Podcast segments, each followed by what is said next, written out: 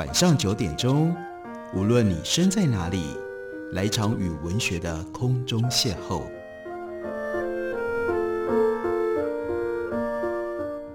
杨照谈书，邀您一同遨游文学世界，认识古今中外的经典之作。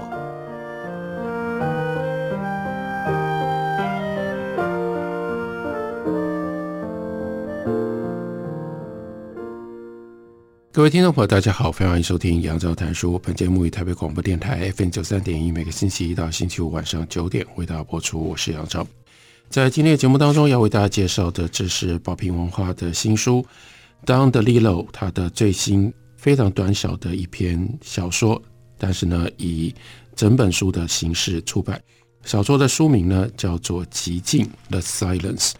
Don DeLillo 是谁呢？应该我们要先考虑，为什么他写了这么短的一篇小说，竟然这篇小说就能够成为一本书，先是在美国出版，也有了中文的翻译本，那就表示 Don DeLillo 他的在出版界，在出版人的心目当中非常独特、非常高的地位。我们来看一下宝瓶文化，他给我们在书里面对于 Don DeLillo 的简介。他是美国四大名家之一，多次获提名诺贝尔文学奖，而且呼声极高。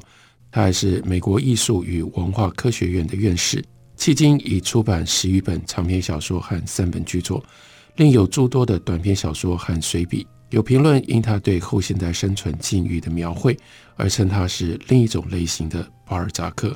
巴尔扎克用写实主义的风格，帮我们记录了十九世纪的巴黎的生活景况。那也就意味着，DeLillo 则用了非常不一样的后现代的笔法，帮我们记录了从二十世纪乃至于跨到二十一世纪的人类的生存的处境。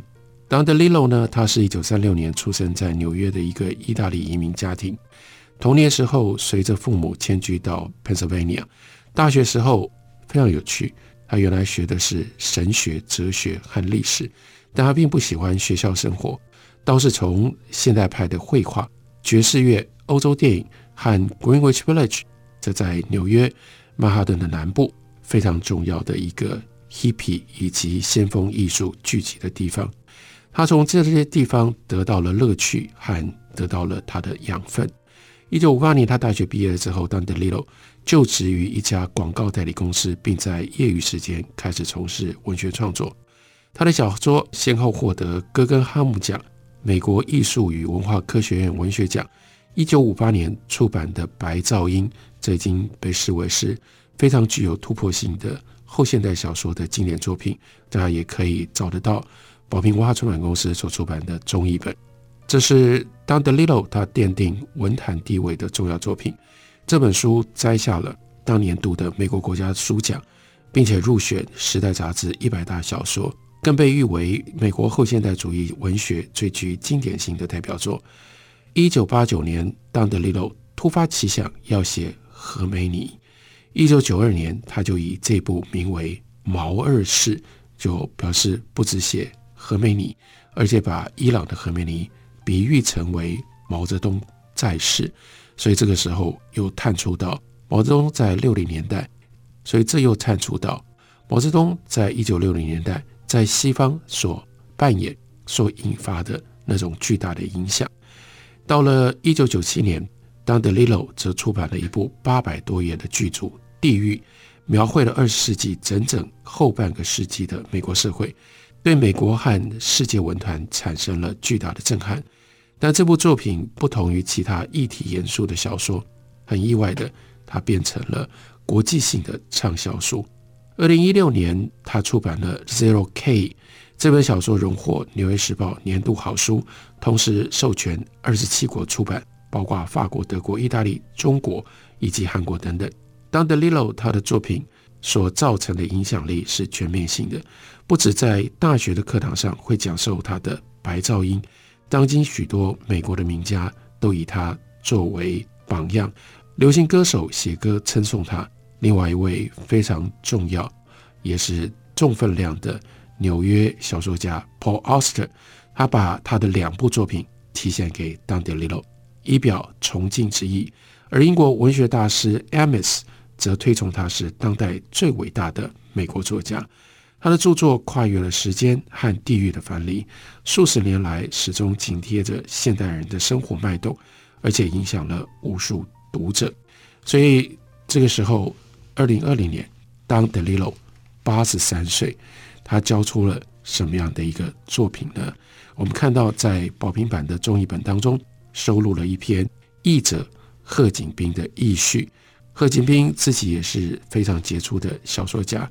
所以他用这种方法快速地帮我们描述一下我们要如何读 Don DeLillo。他说：“关于世界末日的老梗，大概已经老到没有人咬得动。但这位曾经预警过九一一和金融海啸的小说预言家，指的就是 Don DeLillo。他说他只用了几万字就展演出小说的力量可以多强大，小说家的洞见可以多么样的深锐。但是对于这部小说，他说。”其实没什么事发生，真的要说的只有两件事。第一呢，是从巴黎飞来的客机紧急迫降，而且其实它只是迫降，并没有造成大空难。第二呢，是纽约大停电。讲完了，而且这两件事在小说开头的时候就发生了。如果你是一个写作班的学生，交出这样的一个故事大纲，会在写作班里被打零分。但当 DeLillo 不只是点出了我们文明的基础有多么样的脆弱，并且在结尾拆穿了我们的生存状况，一如卡夫卡和 Samuel Beckett。书呢分成两个部分，第一部其实是背景设定和人物介绍，全书只有五个人物，不分主从，依序上场。他们分别是一个呢，Jim，他是一个荧幕中毒者，所以他在飞机上。累到很累很累，想睡觉，他还是必须要一直盯着荧幕不放，这是他没有办法控制他自己的。另外呢，是他的妻子 Tessa，她是深色皮肤、欧亚加勒比混血的一个诗人，他随时都在他的小笔记本上记东记西，而这两个人，他们就搭乘在从巴黎要飞来的，最后是在纽约的机场迫降的这班客机上。这是小说的开头的第一段，然后另外还有三个人，一个呢是 Max，他是一个赌徒，而且专门赌什么呢？他专门赌运动彩券，所以他是专门赌 sports 的。那这个时候遇到了二零二二年一月，美国每一年最重大的运动赛事的盛事，那就是 Super Bowl，这是美式足球的经历了一整个冬季最后的决战。那他当然要大赌特赌，所以他守在电视机前面看 Super Bowl 的转播。然后他基本上是一个美国崇拜 sports 文化当中的典型人物。他的太太叫做 Diane，她却是一个退休的物理学教授。但是呢，他所代表的贺锦斌告诉我们是牛顿时代的物理学，因为呢，他没有进入到。爱因斯坦的相对论的时代，到了下半部，他会讲出“绝对时间”这个词，才让我们知道他为什么对他的学生，也就是 Martin，他是一个高中物理老师，他最大的特色就是崇拜爱因斯坦，崇拜到他反反复复读爱因斯坦相对论的论文，到简直可以把爱因斯坦的论文还有爱因斯坦。过去写过的很多的文章都背得下来，所以当他在进入到讲话的时候，引用爱因斯坦，简直就像变成了爱因斯坦附身。而 Diane 他的物理学却一直没有办法通过超越进入到爱因斯坦的领域里面，所以他一直用爱慕的眼光盯着 Martin。这是五个人，不过在这五个人他们所经历的事情有一个关键，就是刚刚提到了。纽约大停电，而纽约大停电偏偏就是发生在 Super Bowl 转播正要开始的时候。我们来看 Don DeLillo 他的描述，这是在 Max 跟 Diane 他们的家里面，Martin 来到他们家里面陪他们一起看 Super Bowl，顿时出事了，荧幕上的影像开始晃动，这不是普通的视觉失真，这有深度，形成了抽象的图案。并融入有节奏的脉动当中，一系列的基本单元似乎向前冲刺，然后后退，长方形、三角形、正方形。他们边看边听，但没有什么可听的。Max 从他面前的地上捡起遥控器，然后重复按着音量键，还是没有声音。电视黑屏，Max 按电源键开关开。他和 Diane 检查手机，手机也死了。他走到另一个角落，用家用的电话。座机则是感性的遗物，没有拨号声。笔电也阵亡了。他到隔壁房的电脑前面按了一堆按键，但荧幕依旧一片灰。所以这是所有的可以传讯的电气系统突然之间全部都失灵。所以也不是一般我们所认知的那种大停电，不是所有的一切在黑暗当中，而是人借来理解这个世界，跟这个世界联系，和其他人联系，这些机件通通都失灵了。所以这个时候，答案回到 Max 的身后，手放在他的肩上，等着他握紧拳头开始骂脏话。但 Max 没有，阿斯冷静地说：“那怎么办呢？我的赌注怎么办？”然后呢，他看着 Martin，等着答案。很重要的钱、啊？我的赌注去哪了呢？Martin 就说：“这应该算是演算法统治吧？诶，应该跟中国人有关。中国人看超级杯，他们也玩。”美式足球，北京满人，这是真的。搞笑的是，我们他们应该是启动了选择性的互联网末日启示录，他们正在看，我们可不。Max 这时候他把眼光转向了太太戴安，戴安坐了回去，看着 Martin。他不是一个在严肃问题上明智的男人，又或者他觉得这些问题很可笑。Max 不是一个精打细算的人，还是这些事？是他唯一感觉到有趣的事，所以这个时候，当对外通讯中断的时候，马上想到的是阴谋论，想到的是，诶，会有什么样的对话，用英文、俄语、普通话或者是广东话传出来吗？这是非常有趣也非常准确的，对于当代当下生活的一种写照。我们休息一会儿，回来继续聊。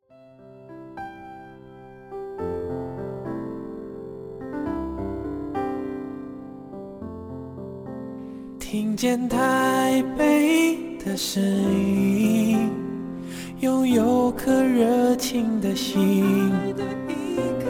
有爱与梦想的电台，台北广播 FM 九三点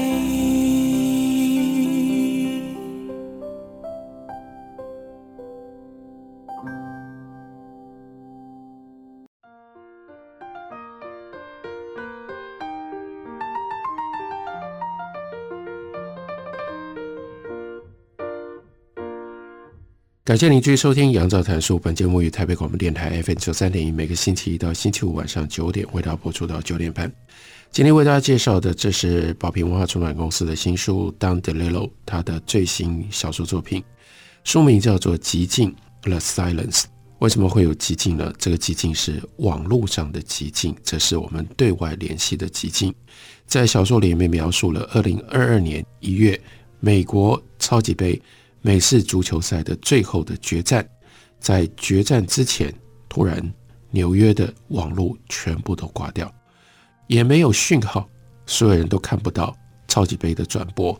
这个时候，在一个家里面，这里面有 Max，这是丈夫；Diane 是妻子，另外有 Diane 的一个学生 Martin 陪着他们要一起看 Super Bowl 超级杯的转播。但是突然之间，一幕空白了，Diane 呢就回想他们曾经有过的旅行。可是这个时候，Max 在干什么呢？Max 还是盯着空白的一幕，他看着，喝着。Diane 试着把目光落到他的学生 Martin 的身上。答案知道拿撒勒的耶稣这个名字，因为他们在讨论，在回想到罗马曾经去参观过的教堂，然后教堂上的壁画，所以就讲到了耶稣。那他想到了这个名字，有一种无形的质地，把 Martin 引进到好像那样一种宗教的光环里面。那光环是什么呢？那是因为 Martin 是一个爱因斯坦的崇拜者，他对于爱因斯坦有着像是崇拜耶稣基督一样的那样的一种态度。Martin 没有任何特定的信仰，也不敬畏任何超自然的力量。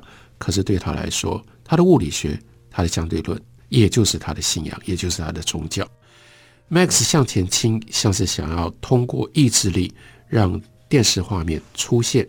突然之间，当答案试图要确切地回想起那是哪一年，他们在罗马看到了什么样的教堂、什么样的壁画，Max 却说。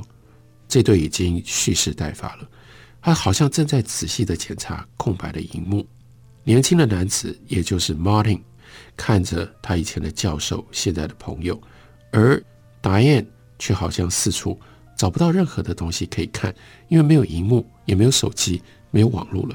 我们甚至连眼睛要放到哪里去都不知道了。Max 就更进一步，他在看什么？他在看电视当中想象的画面。所以这个时候，他开始模仿记者在转播球赛的声音。他就说，在这一波强力快速的攻势当中，攻方不断的重击、重击、重击。Diane 不想打岔，不想打扰他，可是又觉得好像应该要说什么，什么都好。然后他就看了一眼 Martin，他觉得这个，所以他只是因为，只是因为他觉得这个时候应该要有一个人跟他交换他的困惑，说。Max 这家伙到底在干嘛呢？Max 又继续说：“闪避拦截，球丢了，被劫走了。”然后 Max 暂停下来，喝了一口杯里面的 Bourbon，他的用词透露着自信，从他的潜意识深处浮现：“哇，这已经到达了专业播报的水准。”接下来 Max 就说：“Touchdown，Touchdown，达阵，达阵。”然后呢，观众欢呼，欢声雷动。然后接下来他甚至开始模仿。群众的声音，defense，defense，defense，然后他站起身来，伸展，坐下来喝酒，然后再模仿说：“哎，number seventy seven，七十七号，哎，他叫什么名字呢？看起来他满脸困惑。哎，他因为向对方脸上吐口水而被裁判抓到，被罚了。两队势均力敌，又来到中场攻击发起线，再度燃起战火。答案现在开始越来越觉得惊讶了。”因为 Max 继续说：“攻方教练 Murphy 来点创意吧。”然后更有趣的、更好笑的，接下来 Max 就好像真的看到了电视荧幕上比赛告一段落，所以这个时候要插播广告，他又开始模仿广告的声音，舒爽又滋润，就是你想要的效果两倍，价格低廉，降低你身心疾病。接下来说：“哈哈哈。”从来不失败哦。然后呢，他又用很尖锐的声音说：“有时候我希望我是人类，男人、女人、小孩，这样我就可以品尝这美味的梅子汁了。”他都在模仿电视上的广告。答案真的吓到了，是那个酒精的作用让 Max 发出连珠炮的足球术语跟广告的行话吗？以前从来没有发生过，至少。是在喝了 bourbon，或者是喝了 whisky 啤酒、大麻，还是抽大麻的情况底下都没发生过。不过接着呢，他也觉得也蛮有趣，他可以享受看 Max 呢可以放松多久，又或者是空白的荧幕带来的负面刺激，促使他想象感知到比赛正发生在某一个深度的空间里，不是我们当前。意识力所能及，那种超理性的扭曲，不属于我们的时间框架，而是属于爱因斯坦，属于相对论，属于马丁的。这是非常精彩的一段描述，用负面的方式反映出我们跟荧幕之间的关系，以及如果荧幕被剥夺了，失去了荧幕，我们的意识、我们的精神会受到什么样的冲击，会有一些什么样的反应。然后再下来，在纽约失去了网络之后，真的就好像是一个世界末日，大家被困在实体的空间里。所以小说的后半部经历了飞机迫降的这种惊魂之后，回到了纽约，Tessa 却遇到了另外一个惊讶，那是失去网络。他就说，这种是在我们感知的边界，大停电、科技失控。一个接一个，我们看着它一再的发生，在这个国家和别处，暴风雨、森林野火、撤离、台风、龙卷风、干旱、浓雾、空污、土石流、海啸、河川消失、房屋倒塌、大厦崩毁、天空被污染遮蔽。抱歉，我会试着闭嘴，但他没有真的闭嘴。接下来，他当然就提到了，因为 Don DeLillo 他是在二零零零年把这个故事设定在二零二二年，所以他就让 Tessa 说，历历在目的病毒、瘟疫、新冠肺炎、机场罢工、口罩、街道净空，然后停了一下下，接着他又说，从这个公寓的空白一幕到我们的处境，到底发生了什么事情？这是谁造成的呢？我们大脑被数位重组了吗？我们是正在分崩离析的实验品吗？一个被外在力推动、超出我们估算的计划？这些问题不是第一次提出，科学家说过、写过，物理学家、哲学家也是。在 Don DeLillo 的《The Silence》的后半部，第二部，他就用他招牌的叙事法，让这五个角色每一个人在这样的一个。仿佛像是世界末日边缘的处境底下，有他们各自的不同的独白。